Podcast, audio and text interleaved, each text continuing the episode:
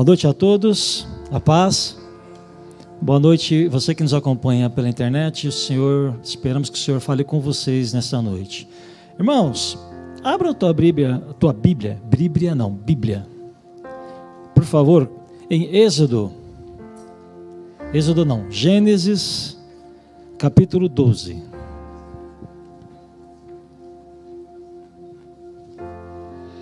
Hoje será o encerramento do, do nosso mês com o tema a respeito de evangelização pessoal, evangelismo pessoal. E eu quero falar com os irmãos hoje a respeito de um personagem que ele é marcante para as nossas vidas. Tem, temos muito que aprender com ele. E essa noite nós vamos ver alguma coisa sobre ele, sobre o pai da fé. A Bíblia fala lá em Hebreus capítulo 11 que ele é o pai da fé. Né? Nós vamos falar sobre Abraão.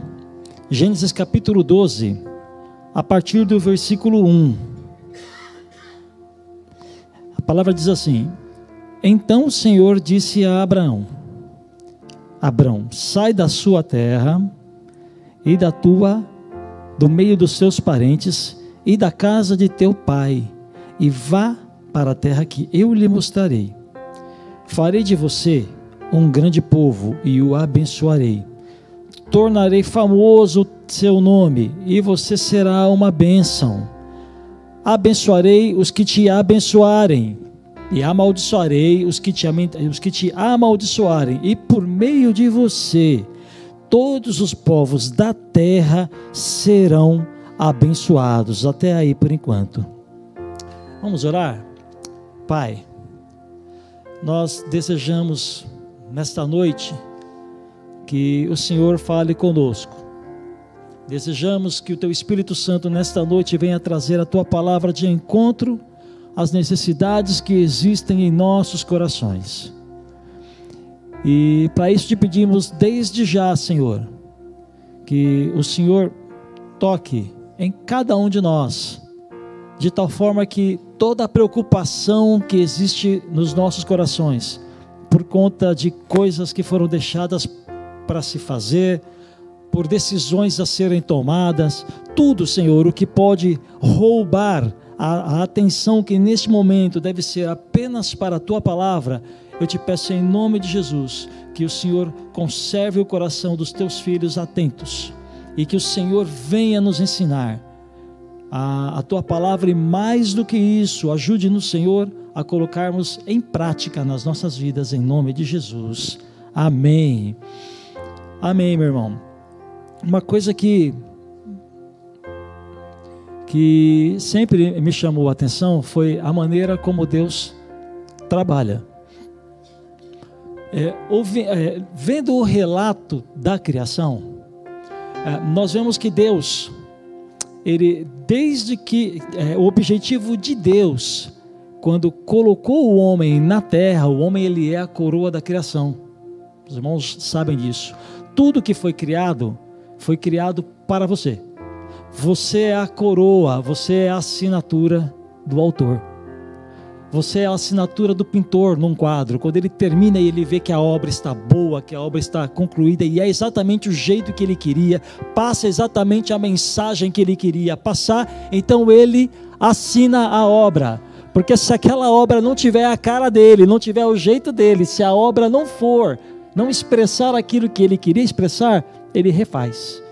Não, não, não passou pela aprovação, ele refaz. Você passou pela aprovação do Senhor. E tudo que Deus fez, Ele fez para você. Esse é o motivo pelo qual o homem, ele foi a última coisa a ser criada. Quando tudo estava pronto para prover vida para mim e para você, então Deus vem e cria o homem. Isso é maravilhoso. Se você parar para pensar, isso é tremendo. Aí, não bastasse isso, Deus nos colocou nesta terra para alguns objetivos.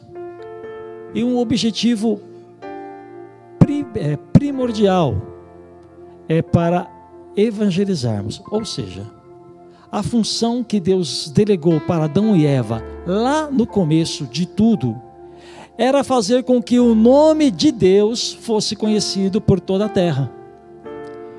E isso seria feito através da multiplicação. Os irmãos sabem que Deus, quando criou o homem e criou a mulher, ele deu uma ordem: crescer, multiplicar e enchei a terra. Enchei a terra de filhos biológicos, mas filhos espirituais. À medida que o homem e a mulher, à medida que Adão e Eva iam se multiplicando, eles também iam ensinando seus filhos a respeito de Deus. Eles também iam é, mostrando para seus filhos quem era Deus, iam mostrando a história de Deus na vida do homem. E eles deveriam fazer isso de, é, de, geração em geração. Este era o propósito de Deus: tornar o seu homem, o seu nome conhecido na terra e manter um relacionamento com todos. Ah, mas algo de diferente aconteceu e, e, e manchou esse, é, trouxe um, um problema para essa história do homem na terra, que foi o pecado. Foi o pecado. O pecado é uma ação externa que agiu diretamente no coração do homem. O pecado que foi é, uma influência do diabo na vida do homem. O pecado nasceu no meio angelical, o diabo foi o primeiro que pecou e veio no jardim do Éden tentar o homem e a mulher, e estes também pecaram. Então o pecado foi algo que nasceu fora da esfera humana, mas atingiu a esfera humana quando o homem e a mulher não conseguiram resistir. Então o pecado manchou essa história e e fez com que Deus acabasse por expulsá-los uh, do jardim do Éden. Mas mesmo Deus expulsando o homem do jardim do Éden, o seu relacionamento, lembre-se, lembre-se que Deus criou o homem para manter um relacionamento com ele. Mesmo expulsando o homem e a mulher e os filhos, não sabemos ao certo quantos filhos eram, a Bíblia fala sobre três. Uh, mesmo Deus tendo expulsado o homem a mulher e os filhos do jardim do Éden, o relacionamento com eles não cessou. Deus continuou escolhendo homens para continuar com o seu propósito. O propósito de Deus jamais vai falhar. O que Deus estabeleceu para a sua vida jamais vai falhar.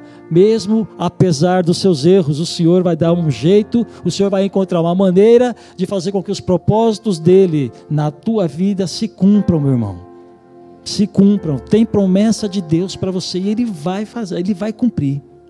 Você querendo ou não, ele vai cumprir. Mesmo com o erro do homem, Deus continuou com o seu propósito de tornar-se conhecido. Então ele levantou vários homens. Um exemplo é, de um homem que foi levantado por Deus depois de Adão foi Enoque. A Bíblia fala que Enoque ele, ele foi uma pessoa, um homem que andou com Deus de tal forma que ele foi tirado ele foi sacado da terra. Enoque não conheceu a morte, ele foi a tal ponto com Deus, o seu relacionamento com Deus foi a um limite tão estreito, tão grande, tão intenso, que não tinha mais como voltar atrás. Deus o sacou. E se você for ao livro de Judas, é, o discípulo Judas escreve lá que na sua era, na sua época, Enoque aborrecia o mundo porque falava, pregava sobre as coisas de Deus. Isso me faz parar, me, me faz pensar numa coisa. O apóstolo sempre nos ensinou, o pastor Ronaldo também tem nos ensinado ao, ao, ao longo de vários anos, que se nós, como cristãos, se com a nossa vida em Cristo, nós não estamos aborrecendo as pessoas, há algo de errado em nossas vidas, concordam? Eu não estou dizendo de aborrecer as pessoas pelas burradas que nós fazemos. Porque nós fazemos muitas burradas, às vezes nós somos chatos com as pessoas, nós insistimos, não é verdade? Queremos empurrar Jesus goela abaixo. É verdade ou não é? É verdade, irmãos. Nós nos tornamos crentes chatos. Não é disso que eu estou falando. Mas o que eu estou falando é de que, quando eu e você nos posicionamos no Senhor, como quando eu e você passamos a viver uma vida pautada pela palavra de Deus e dizemos não àquelas coisas que a palavra de Deus diz não, então neste momento eu devo desagradar o mundo. Não está certo? Eu devo desagradar o mundo. Porque se eu estiver agradando demais ao mundo, significa que eu estou compartilhando com as coisas que eles fazem. E se eu estiver compartilhando com o pensamento deles, com as obras deles, com tudo que eles fazem, nós vamos ter um sério problema no nosso testemunho pessoal. Esse é o tema do mês. Nós fomos chamados para anunciar Jesus. E nós vamos ver que a melhor forma, a melhor maneira de anunciar Jesus é, é com aquilo que nós mostramos para as pessoas. Aquilo que eu mostro para as pessoas chama a atenção delas ou não. Eu posso chamar a atenção das pessoas ou eu posso fazer com que as pessoas fiquem longe de mim. Depende daquilo que eu estou mostrando para elas. Então Enoque foi um desses que aborreceu o mundo porque obedeceu a Deus. Ele deu testemunho de Deus. Ele anunciava a Deus às nações. A, a, a, nação onde ele estava, as nações não, ali no local onde ele foi chamado, e por isso ele aborreceu ao Senhor. Ah, um outro exemplo de alguém que, que obedeceu a Deus foi Noé. Noé, a Bíblia narra a história de Noé, que ele viveu num período em que ninguém mais queria saber de Deus, a tal ponto que o Senhor disse que o meu espírito não contenderá para sempre com o homem, porque o meu espírito fala com o homem, o meu espírito convence o, é, tenta convencer o homem, o meu espírito alerta o homem a respeito das coisas que ele tem feito errado, o meu espírito tenta chamar a atenção do homem para a minha presença, mas o homem ele escolheu fazer somente o que é mal aos meus olhos. O coração do homem está mergulhado no pecado, e o coração de homem mergulhado no pecado não inclina para Deus. Se o coração de uma pessoa está inclinado para o pecado, ele jamais terá inclinação para Deus. Eu tive um professor de, de homilética no, no seminário que ele dizia o seguinte: que para aquele que está com seu coração aberto, nenhuma explicação é necessária. Você não gasta muita muita saliva para falar de Jesus para a pessoa.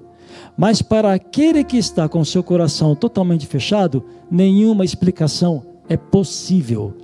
Você vai plantar a bananeira, você vai falar tudo o que você sabe, mas se o coração do homem estiver fechado, ele não vai dar atenção para a palavra de Deus. E quando ele rejeita isso, na verdade, ele não está rejeitando você, ele está rejeitando é a palavra de Deus. Amém? Mas então, voltando a Noé, Noé também foi um desses que aborreceu a sua geração. Por quê? Porque ele deu ouvidos ao Senhor.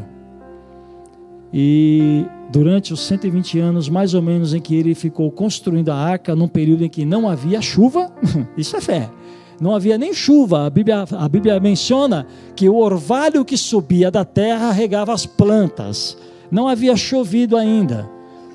Neste período, com tudo contra, ou tudo parecendo estar contra Noé, Noé anunciava Deus. Noé fazia Deus ser conhecido pelas pessoas, mas ele foi rejeitado e então não houve outra outra outra opção para Deus a não ser extinguir a terra. A, a terra não, perdão, a vida humana na terra, exceto conservando exceto os animais e conservando é, Noé, sua esposa, seus filhos e suas, suas noras. Por que, que eu falei disso até agora?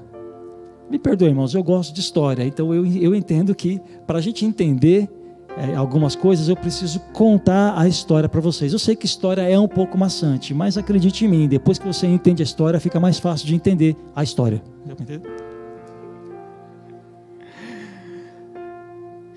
Isso tudo que eu contei para vocês, eu mostrei que Deus, até Noé, usou pessoas de forma isolada para anunciar a Deus.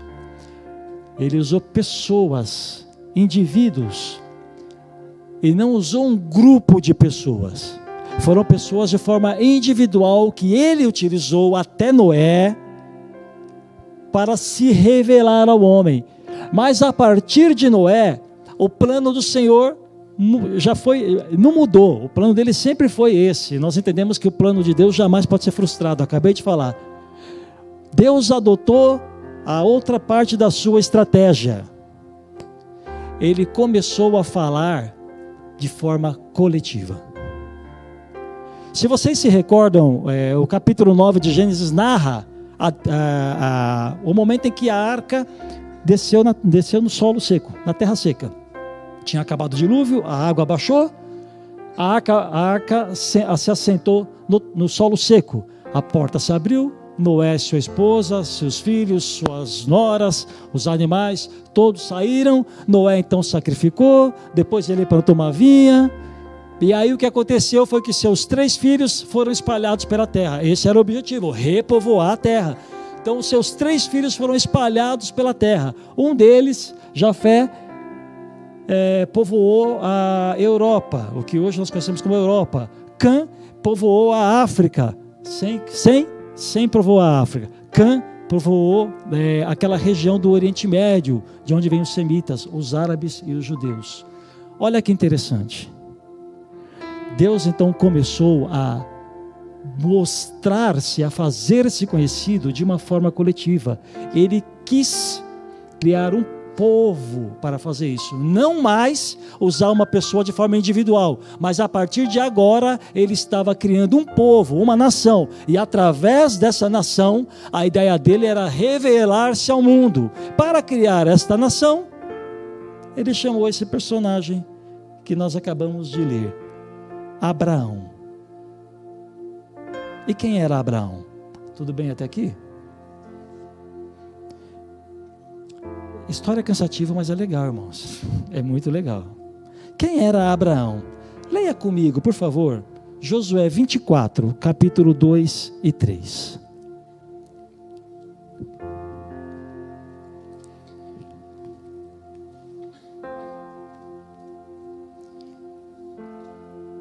Josué 24, capítulo 2 e 3. A história de Abraão está dividido na, em Gênesis. Nós temos aqui Josué capítulo 24, ele vai falar, nós vamos ler, ele vai falar alguma coisa a respeito da vida de Moisés, de Abraão, e a outra parte da vida de Abraão está relatada lá em Atos capítulo 7. Estevão conta bastante coisa sobre a vida dele. Então, é, Josué capítulo 24, é, eu falei versículo 2 e 3, né? Presta atenção na leitura, irmãos. Josué disse a todo o povo: Assim diz o Senhor, o Deus de Israel: Há muito tempo os seus antepassados, inclusive Terá, pai de Abraão e de Naor, viviam além de, do Eufrates e prestavam culto a outros deuses. Mas eu tirei seu pai Abraão da terra que fica além do Eufrates e o conduzi por toda Canaã e lhe dei muitos descendentes. Dei-lhe Isaac, e a Isaac dei Jacó e Esaú. A Esaú dei os montes de Seir, mas Jacó e seus filhos desceram para o Egito. Olha o versículo, o versículo, o finalzinho do versículo 2. Prestavam culto a outros deuses. Quando Abraão estava lá no em Ur dos Caldeus, ele morava numa cidade que se chamava Ur dos Caldeus e ficava na Mesopotâmia era o contexto em que ele vivia era um contexto pagão. Ah, Abraão era rodeado de culturas e de costumes pagãos, como adoração a vários ídolos, adoração a vários deuses, adoração a elementos da natureza, como por exemplo o rio Tigre e o rio Eufrates, que eram os principais rios da, da, daquela região. Eles cultuavam tudo que tinha fôlego e o que não tinha também, tá? Cultuavam tudo, uma quantidade enorme de ídolos para serem adorados. Nessa condição, é nesse contexto que vivia Abraão. Este era o pensamento de Abraão, o pensamento de alguém que era idólatra, o pensamento de alguém que adorava a diversas divindades. E aqui eu quero fazer um parêntese para fazer uma, um paralelo com a nossa vida, irmão.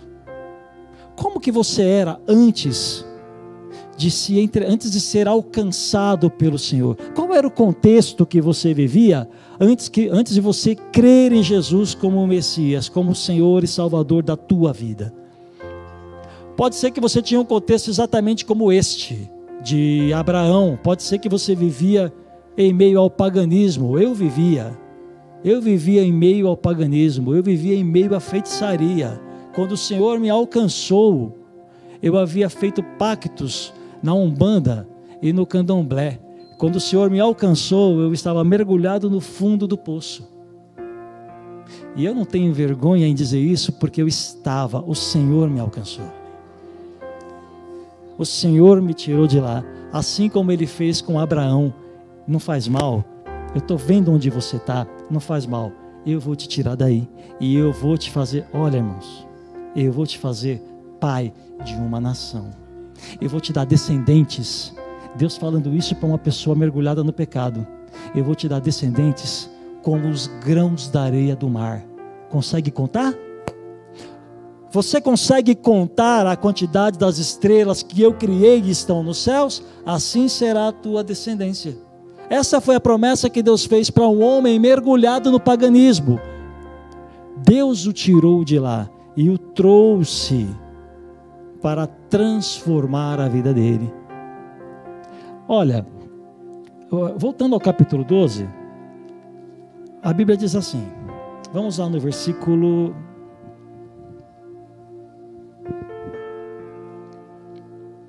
É, versículo 2.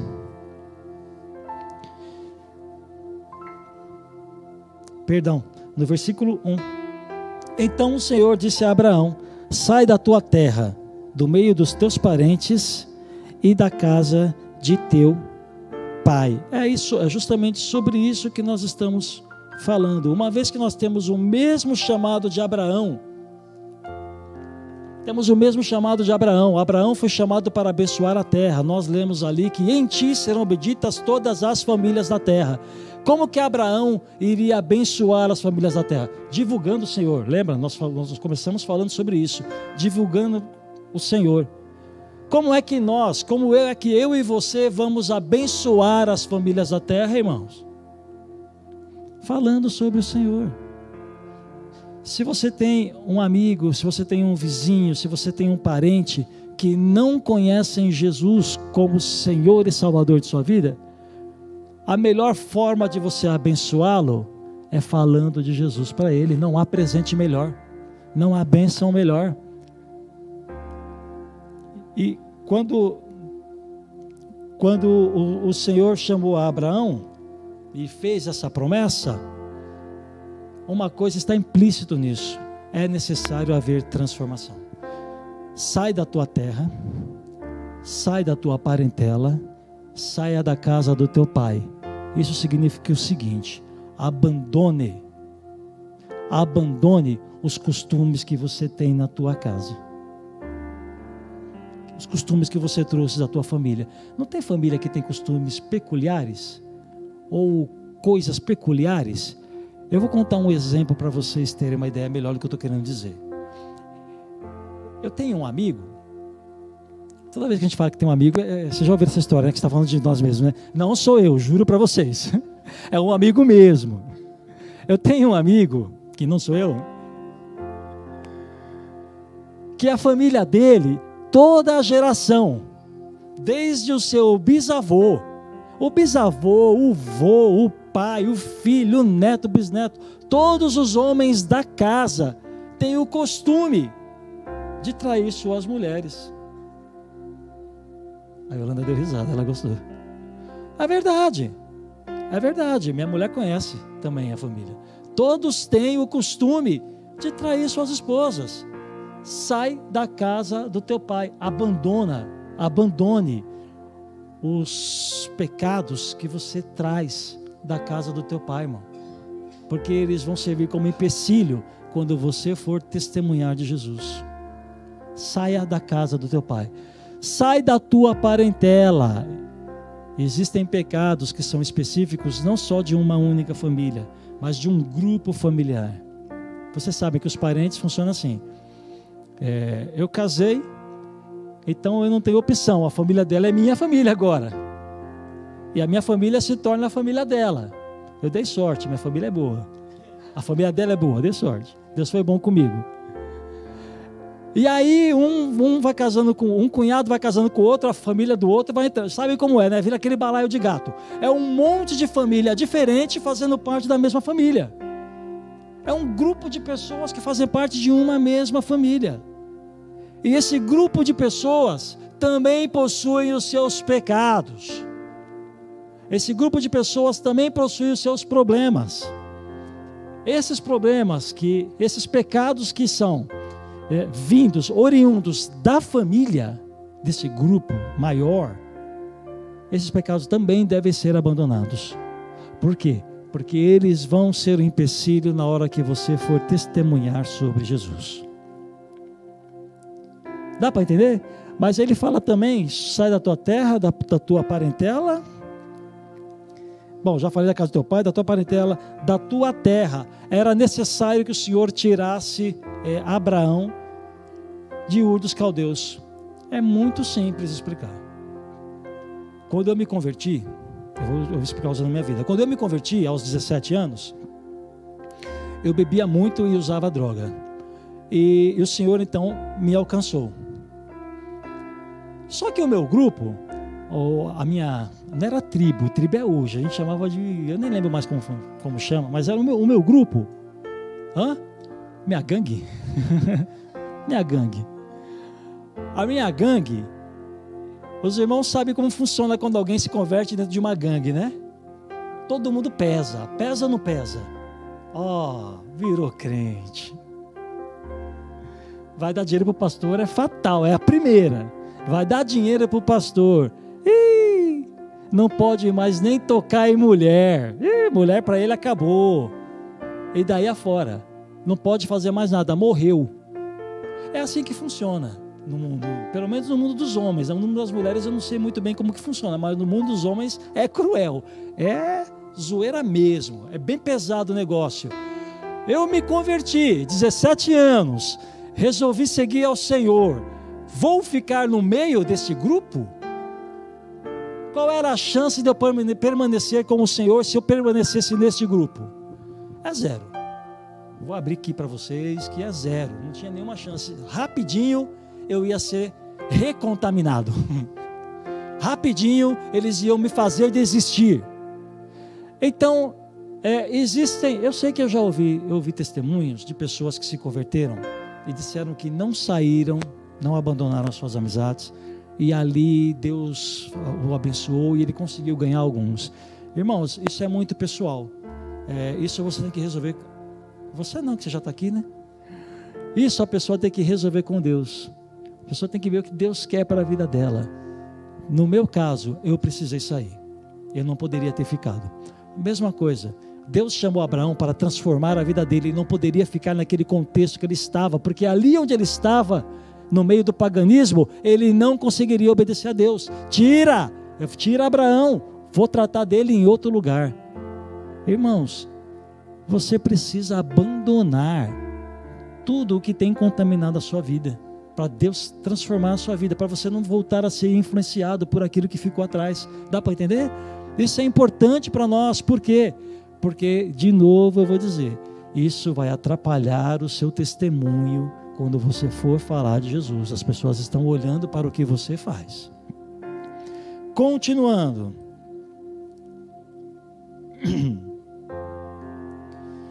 Devemos abandonar os pecados que trazemos conosco. Ele não deixa as pessoas enxergarem Jesus em nós. Esse é o primeiro ponto que nós temos em comum com Abraão. Nós fomos, da mesma forma como Abraão vivia no mundo recapitulando, tá? Da mesma forma como Abraão vivia nesse mundo perdido, nós também vivíamos exatamente igual. Deus o sacou e nós também fomos sacados. Isso nós temos em comum com Abraão. Segundo ponto que nós devemos ter em comum com Abraão, ele se tornou guerreiro quando foi necessário. Eu não vou ler o texto, está lá em Gênesis 14.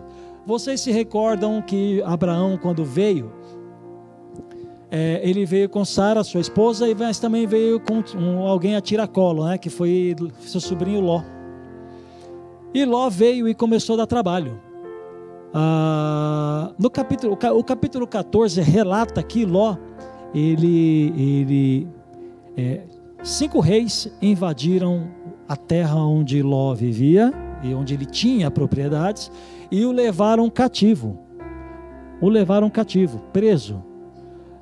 Sobrou para Abraão, o tio dele, reunir na sua casa 318 homens e irem atrás, atrás do, dos cinco reis, guerrear contra os cinco reis para libertar Ló. E Deus o fez isso, Deus deu isso de presente para ele. Leia o capítulo 14 e o 15, você vai ver que ele logrou êxito. Abraão venceu a guerra, ele guerreou em favor de Ló e ele venceu a guerra. E o Gênesis capítulo 14 e 15 relatam isso. Então ele se tornou um guerreador. Um guerreador não, se tornou um guerreiro em favor de Ló. Mas não foi só guerreiro, ele também se tornou um intercessor. Em Gênesis capítulo 19, mais uma vez, Ló sempre ele, se envolveu em problemas, desta vez numa outra cidade, Sodoma e Gomorra. Você conhece a história? Lá em Sodoma e Gomorra, dois anjos apareceram para Ló no capítulo 19, leia depois.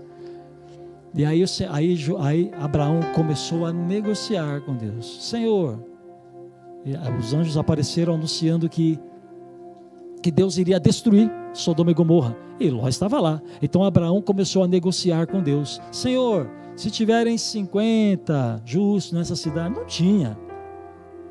Se tiver 50 justos nessa cidade, o Senhor pouparia? Sim, pouparia. Mas, Senhor, e se tiverem 30? E se tiverem 20? Enfim, o Senhor permitiu que os anjos fossem até lá, você conhece a história. Permitiu que dois anjos fossem até lá para trazer Ló e sua família de volta.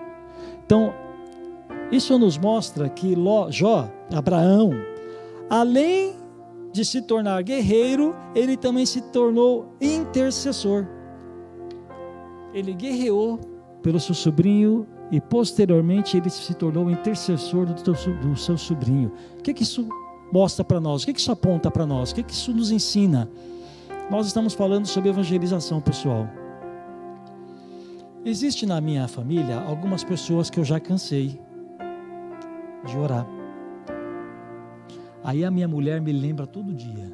Todo dia não, quase sempre. Um dia sim, outro não. Marcelo, nós não precisamos, nós não podemos parar de orar pelas pessoas, sejam elas quem forem. Então, eu aprendi isso com Deus e com a minha mulher. É difícil dar razão para a mulher, né? Aprendi isso com Deus e com a mulher. Irmãos, eu sei que tem pessoas na sua família ou tem amigos muito próximos seus que já te cansaram. Que você cansou de falar de Jesus para ele e ele não dá bola para você, talvez até tire sarro de você, não te dá ouvidos, te humilha, te despreza, eu não sei. Pode ser que você esteja vivendo isso. Abraão nos ensina nós para ganharmos almas, para nós mostrarmos Jesus para as nações, nós precisamos não cessar de interceder por essas pessoas. Nós não podemos deixar de guerrear por essas pessoas. E o princípio é muito simples. A palavra de Deus diz que as pessoas não entendem o evangelho porque elas estão com seu coração fechado elas estão com seus olhos fechados e com seus ouvidos fechados. É através da nossa oração que o Senhor vai tocar no coração dela e vai abrir o seu coração.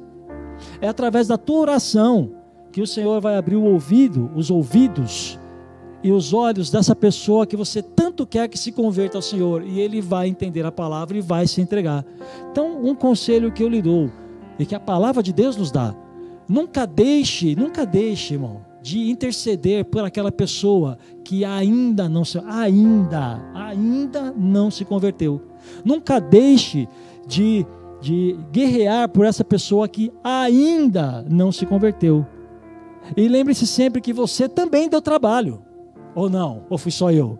Você também deu trabalho. Eu dei muito trabalho. Eu não quis ouvir por várias vezes. Eu fui visitar só para o cara parar de me de embaçar comigo. Eu, vou visitar, porque senão esse, esse cara vai ficar pesando na minha. Então eu visito, ele esquece de mim. Ledo engano, acho que ele estava guerreando, intercedendo por mim. Porque depois de algum tempo eu voltei, fui convidado, não fiz nem cerimônia, voltei e acabei me convertendo. Isso acontece quando a gente ora, quando nós intercedemos pelas pessoas. Então pense naquela pessoa que você tanto quer ver aí do seu lado, louvando e adorando ao Deus único e verdadeiro. Pense nessa pessoa e não deixe de orar por ela, não deixe de guerrear por ela. Amém? Esse é o segundo princípio que nós entendemos. São muitos princípios, irmãos. Eu escolhi só dez, tá? Dá para ver a respiração ofegante da minha mulher ali. Ah, eu me lembro, quando eu estava preparando isso, eu me lembrei do pastor Ronaldo, porque há 35 anos atrás ele pregou sobre Ana e Penina, lembra? Eu era do ministério, eu era do CC Kids ainda, do CC Kids, a turma da Márcia, a professora Márcia, sete anos. E o pastor Ronaldo pregou sobre Ana e Penina, 35 anos atrás. Tem mensagem que entra e fica no nosso coração. Ele pregou que você não deve matar a sua penina. Lembra você? Não mate a sua penina. Vai lá em 1 Samuel e leia a história e você vai entender. Não mate a sua penina, porque ela por causa de penina que o coração de Ana se tornava pesado, angustiado, e isso fazia com que ela orasse ao Senhor. Ela buscava o Senhor com intensidade. Ela queria um filho, como ela sofria muita, muita. Me ajuda. Bullying. Bullying bullying. Sofria bullying naquela época, que a Penina tinha 10, se eu não estiver enganado. Tinha 10, se eu não estiver enganado. E Ana não tinha nenhum. Então ela sofria muito bullying de Penina, só que era isso que fazia com que Ana, todos os dias, se humilhasse aos pés do Senhor e orasse. E o Senhor não deu apenas um filho, deu muitos filhos para ela teve a sua oração respondida. Então não cesse de orar, não cesse de guerrear, não cesse de interceder por aquele que você quer aqui. E o terceiro ponto que eu quero falar com os irmãos é que Abraão aprendeu na sua vivência com Deus, Abraão aprendeu a confiar em Deus. Faz parte da nossa transformação confiar em Deus. Você precisa confiar em Deus. Você precisa confiar em Deus, irmão. É, Deus falou para Abraão o seguinte: Ó, eu vou te fazer uma grande nação. Para fazer de você uma grande nação, é claro, é óbvio que você precisa de um filho. Eu vou te dar um filho. É o filho da promessa. É só você esperar que o filho da promessa vai chegar. É só confiar. Confia aí, Abraão, o teu filho vai chegar. Abraão confiou. Até a página 2, né? Até que a mulher dele, Sara, fez a cabeça dele para ele ter um filho com a escrava egípcia Agar. E com a escrava ele teve um filho que não foi o filho da promessa, mas foi filho, que foi Ismael. Lembram da história, né? Foi Ismael.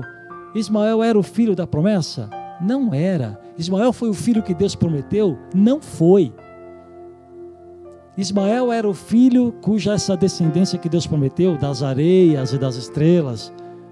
Era esse filho que Deus prometeu que sairia desse filho? Não. Ele se apressou. E por causa deste deste dessa dessa ansiedade dele, ele deu ouvidos para sua esposa e o Senhor, estima-se que o Senhor deixou de falar com ele por 13 anos. 13 anos, Deus deixou de falar com Abraão. E o menino cresceu e a promessa ficou parada. Ficou parada, mas Deus não se esqueceu.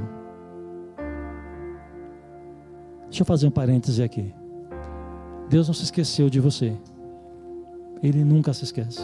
Jamais se esquece aquilo que você tanto deseja, aquilo que você tanto quer e que você tanto tem pedido para Deus, Ele não se esqueceu de você. Ele nunca se esquece, irmãos. Um pai, um bom pai, mesmo um pai natural como nós, ele sabe cuidar dos seus filhos. E olha que nós somos maus, Jesus disse isso, né? Nós somos maus e ainda assim cuidamos bem dos nossos filhos. Quanto mais Deus faz com você. Então não faça como Abraão fez. Porque a ansiedade, aquilo que Deus, aquilo que você está esperando em Deus e não chega, gera ansiedade em seu coração.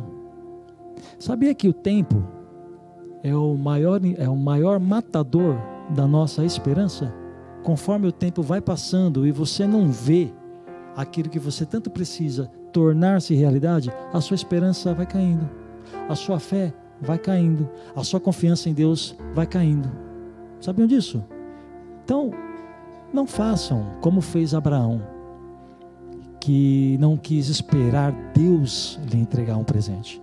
Ele próprio confeccionou para si um presente. Ele próprio deu jeito de resolver a promessa que Deus fez, foi ele que quis cumprir. Não cumpra a promessa de Deus na sua vida, deixe que Deus cumpra em você. Amém? Bom, mas Deus é Pai, e ele consertou a lambança, né? Consertou a lambança. Mesmo, mesmo que Abraão não tenha feito a coisa certa, não tenha esperado, o Senhor cumpriu a promessa e, e deu Isaac para ele. Mas olha que legal. A Bíblia diz: ah, Abraão aprendeu a confiar em Deus. Opa, peraí que eu fiz alguma coisa aqui. Abraão. Abraão aprendeu a confiar em Deus quando Deus pediu. Abraão não confiou em Deus quando Deus lhe, promet... lhe fez a promessa. Porém, Abraão começou, ele mostrou que havia mudado e que agora ele confiava em Deus quando Deus pediu o seu filho, Isaac. Se ele falhou lá atrás na promessa, quando Deus pediu Isaac, ele não falhou. Ou seja, ele aprendeu a lição ele permitiu que Deus o transformasse dentro da situação que ele estava vivendo. E quando Deus pediu Isaac para ele, ele não pensou duas vezes.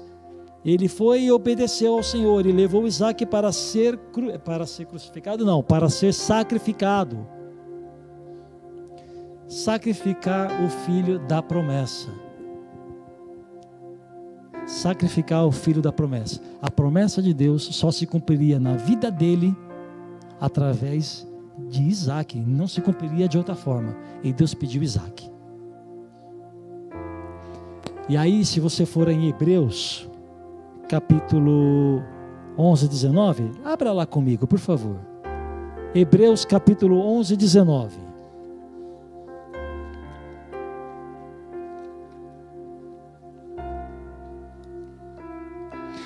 Hebreus 11, 19 diz assim: Abraão levou em conta Abraão levou, eu vou, eu vou ler a partir do 17, irmãos, para ficar melhor. Pela fé, Abraão, quando Deus o pôs à prova, ofereceu Isaac como sacrifício. Aquele que havia recebido as promessas estava a ponto de sacrificar o seu único filho. Embora Deus lhe tivesse dito, por meio de Isaac, a sua descendência será considerada. Abraão levou em conta que Deus pode ressuscitar os mortos e figuradamente recebeu Isaac de volta dentre os mortos. Entendeu o que ele está, que o autor de Hebreus disse? Que Abraão tinha certeza, agora ele tinha certeza que a descendência dele é, ainda que o Senhor matar, que ele, que ele sacrificasse a Isaac, o Senhor o ressuscitaria. Por que o ressuscitaria? Porque agora ele confiava que a promessa do Senhor se tornaria realidade na vida dele. Então agora, agora ele aprendeu, ele foi transformado e aprendeu a confiar em Deus. E isso também, também nós podemos aplicar na nossa, na nossa, no nosso evangelismo. Eu cansei de ver, eu já passei por isso e eu cansei de ver pessoas que foram pregaram o evangelho, anunciaram Jesus, a pessoa não se converte. E a pessoa se sente, se sente da seguinte maneira: bom, a pessoa não se converteu porque eu falhei em falar de Jesus. Já viram isso? Não? Obrigado, minha esposa querida. Eu paguei um cachê para ela. Falei para ela: fala assim para tudo que eu te dou uma grana depois. Eu não preguei direito, por isso que o cidadão não se converteu. Ele não se converteu porque eu falei de alguma forma. Então arrasta a culpa para si. A pessoa acaba ficando mal, fica amargurada porque traz a culpa da não conversão da outra pessoa para si próprio. Mas isso funciona como uma semente. Quando você joga a semente, nós aprendemos isso sempre aqui. Quando você joga a semente, o máximo que você pode fazer é regá-la. E você rega essa semente que é o seu, a sua evangelização com oração. Agora, quem faz a semente germinar não somos nós, é Deus. Quem consegue explicar o milagre da germinação? É Deus, irmão. É Deus que faz a semente germinar. Quem é que faz a pessoa se converter? Irmão, não é você. Às vezes nós queremos fazer o trabalho que é do Espírito Santo. A Bíblia diz que quem convence o homem do pecado, da justiça e do juízo é o Espírito Santo. É o Espírito Santo quem convence a pessoa do pecado. A culpa não é tua. Dá para entender? A culpa não é tua. Continue. Por que eu estou dizendo isso? Porque a pessoa se sente tão mal que ela deixa de falar de Jesus. Isso é demoníaco, isso é diabólico, é para fazer você fechar a sua boca. Não aceite esse tipo de coisa do diabo. Continue pregando o evangelho, orando, colocando em prática esses segredos que Abraão nos ensina. Coloque esses segredos em prática e a pessoa vai se converter. O Senhor vai tocar na vida dela, o Senhor vai transformar a vida dela também. Amém? Não, olha, rejeite toda vez que o diabo te disser que a culpa foi tua, irmão. Manda o diabo para o inferno. a culpa não foi tua. O que você precisa de fato fazer, o que nós estamos mostrando aqui, é que de fato a sua vida deve ser íntegra. A tua, a tua, a tua, a tua, aquilo que você faz tem que ser coerente com o que você fala. As pessoas estão olhando isso. Amém?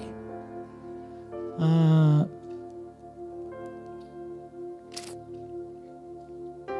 eu quero terminar. Eu vou terminar já. Eu quero contar para vocês uma história. Uma história que eu aprendi e eu achei muito legal. Jesus, é, quando chegou no céu, depois de toda a obra que ele fez aqui na terra, ele chegou no céu e o anjo Gabriel fez questão de recebê-lo. Só uma história, tá? Não vai procurar na Bíblia porque não está lá. É só uma história. E os, o anjo Gabriel viu todos os ferimentos em Jesus, os ferimentos que ele sofreu por mim e por você. Isaías 53 conta isso, 53 e 54. E perguntou: Senhor, mas o Senhor deve ter sofrido muito pelos homens lá na terra. E Jesus disse: Sim, é verdade, Gabriel. Eu sofri bastante lá na terra, por amor a eles. Então Gabriel disse para ele o seguinte, perguntou para ele o seguinte: E eles sabem de tudo que o Senhor fez? Eles sabem o quanto o Senhor os amou? Aí Jesus disse: Ainda não. Ainda não sabem.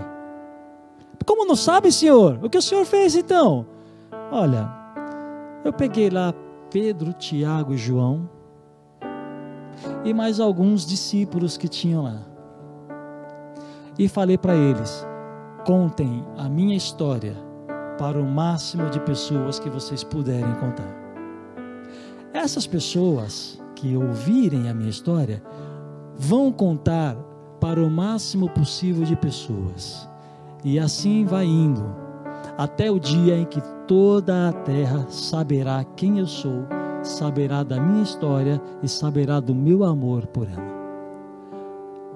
Não muito contente, Gabriel disse: Mas, Senhor, o homem é falho, o homem erra, o homem é feito de pó, é falho. O Senhor não tem um plano B? E Jesus disse para ele: Não, Gabriel, eu não tenho um plano B, eu conto com eles. Nessa noite, o Senhor está dizendo isso para você. A história dele necessita ser conhecida pelo mundo que você vive, é o mundo que você habita, é o seu trabalho, é a sua casa, é a sua escola, é o caixa do supermercado que você gosta de bater papo. O seu mundo precisa conhecer a história de Jesus. E ele conta com você, irmãos. Amém? Eu quero orar para vocês. Pode baixar a cabeça, por favor? Só para não ter distração. Senhor, essa noite nós aprendemos por meio da vida de Abraão quantas coisas tremendas o Senhor fez. Primeiro, nós aprendemos que teu amor foi gigante quando o Senhor foi lá na Mesopotâmia, lá num lugar onde o pecado imperava, onde a idolatria imperava, e ali o Senhor sacou Abraão para dele gerar uma nação e fazer o teu nome conhecido nesta terra. Aprendemos do Senhor nesta noite, Pai querido, que necessitamos, assim como Abraão, nós precisamos deixar os nossos pecados longe da nossa vida. Os pecados da nossa família, os pecados da nossa casa, todos aqueles pecados que nós estamos carregando, Senhor, desde o nosso nascimento até aqui, até aqui. Estamos aqui, estamos servindo ao Senhor, estamos com o nosso coração aberto para o Senhor, mas ainda assim temos pecados escondidos em nossa vida. E esses pecados, Pai, eles serão empecilho para quando nós quisermos mostrar Jesus para as outras pessoas. A minha oração é que, assim como o Senhor nos tirou lá do pecado, como fez Abraão, que o Senhor limpe o nosso coração também de todo pecado, assim como o Senhor fez com Abraão. Limpe os nossos corações de todo pecado. Assim como Abraão, em determinado momento da sua vida, aprendeu a guerrear e a interceder por aqueles que ele amava e queria bem, nós aprendemos hoje, Pai querido, que ainda que aquelas pessoas que nos dão trabalho, aquelas pessoas que às vezes até nos humilham quando falamos do Senhor Jesus, ou aquelas pessoas que tiram sarro da nossa cara quando nos veem fazendo algo para o Senhor. Aprendemos com Abraão que nós temos que guerrear e interceder por elas. Que o nosso coração não se canse, Pai, esta é a minha oração. Que o nosso coração não se canse de orarmos por essas pessoas, até vê-las aos teus pés, até vê-las transformadas pelo Senhor, até vê-las te adorando, Senhor, juntamente conosco. Essa foi a segunda lição que aprendemos nesta noite com a vida de Abraão. E aprendemos também, Senhor, que Abraão não é à toa que é chamado pai da fé. Ele começou mal, muito mal, mas terminou muito bem. E não importa muito como nós começamos, o importante é a maneira como nós terminamos queremos terminar, Senhor, também como sendo homens e mulheres cheios de fé. Nós queremos confiar no Senhor. Não queremos fazer como fez Abraão no episódio da promessa de um filho, onde ele tentou resolver pelas suas próprias mãos a questão da tua promessa e se deu mal. Nós não queremos resolver as coisas pelos nossos próprios braços, pelo nosso próprio esforço, Senhor. Mas nós queremos ser como Abraão lá quando ele foi sacrificar Isaac. Ali ele já estava transformado e ali ele pôde entender pela fé. A confiança dele era tamanha no Senhor que ali ele entendeu que ainda que ele sacrificasse Isaac, o Senhor o traria novamente dos mortos para que a descendência se se tornasse real nesta terra. É isso que nós desejamos, ter corações firmes, firmes na tua promessa, fiéis ao Senhor. É isso que nós queremos, ser testemunhas de Jesus onde estivermos. Ajude-nos nisso, Espírito Santo. Ajude cada um dos teus filhos que está aqui a, a viverem como verdadeiras testemunhas de Jesus, imitarem Jesus em tudo o que elas fizerem, Pai, para que através delas o mundo onde elas vivem conheçam Jesus. Eu saiba, sabemos que o Senhor conta conosco, Pai. Nós queremos que Teu Espírito nos ajude, em nome de Jesus. Amém.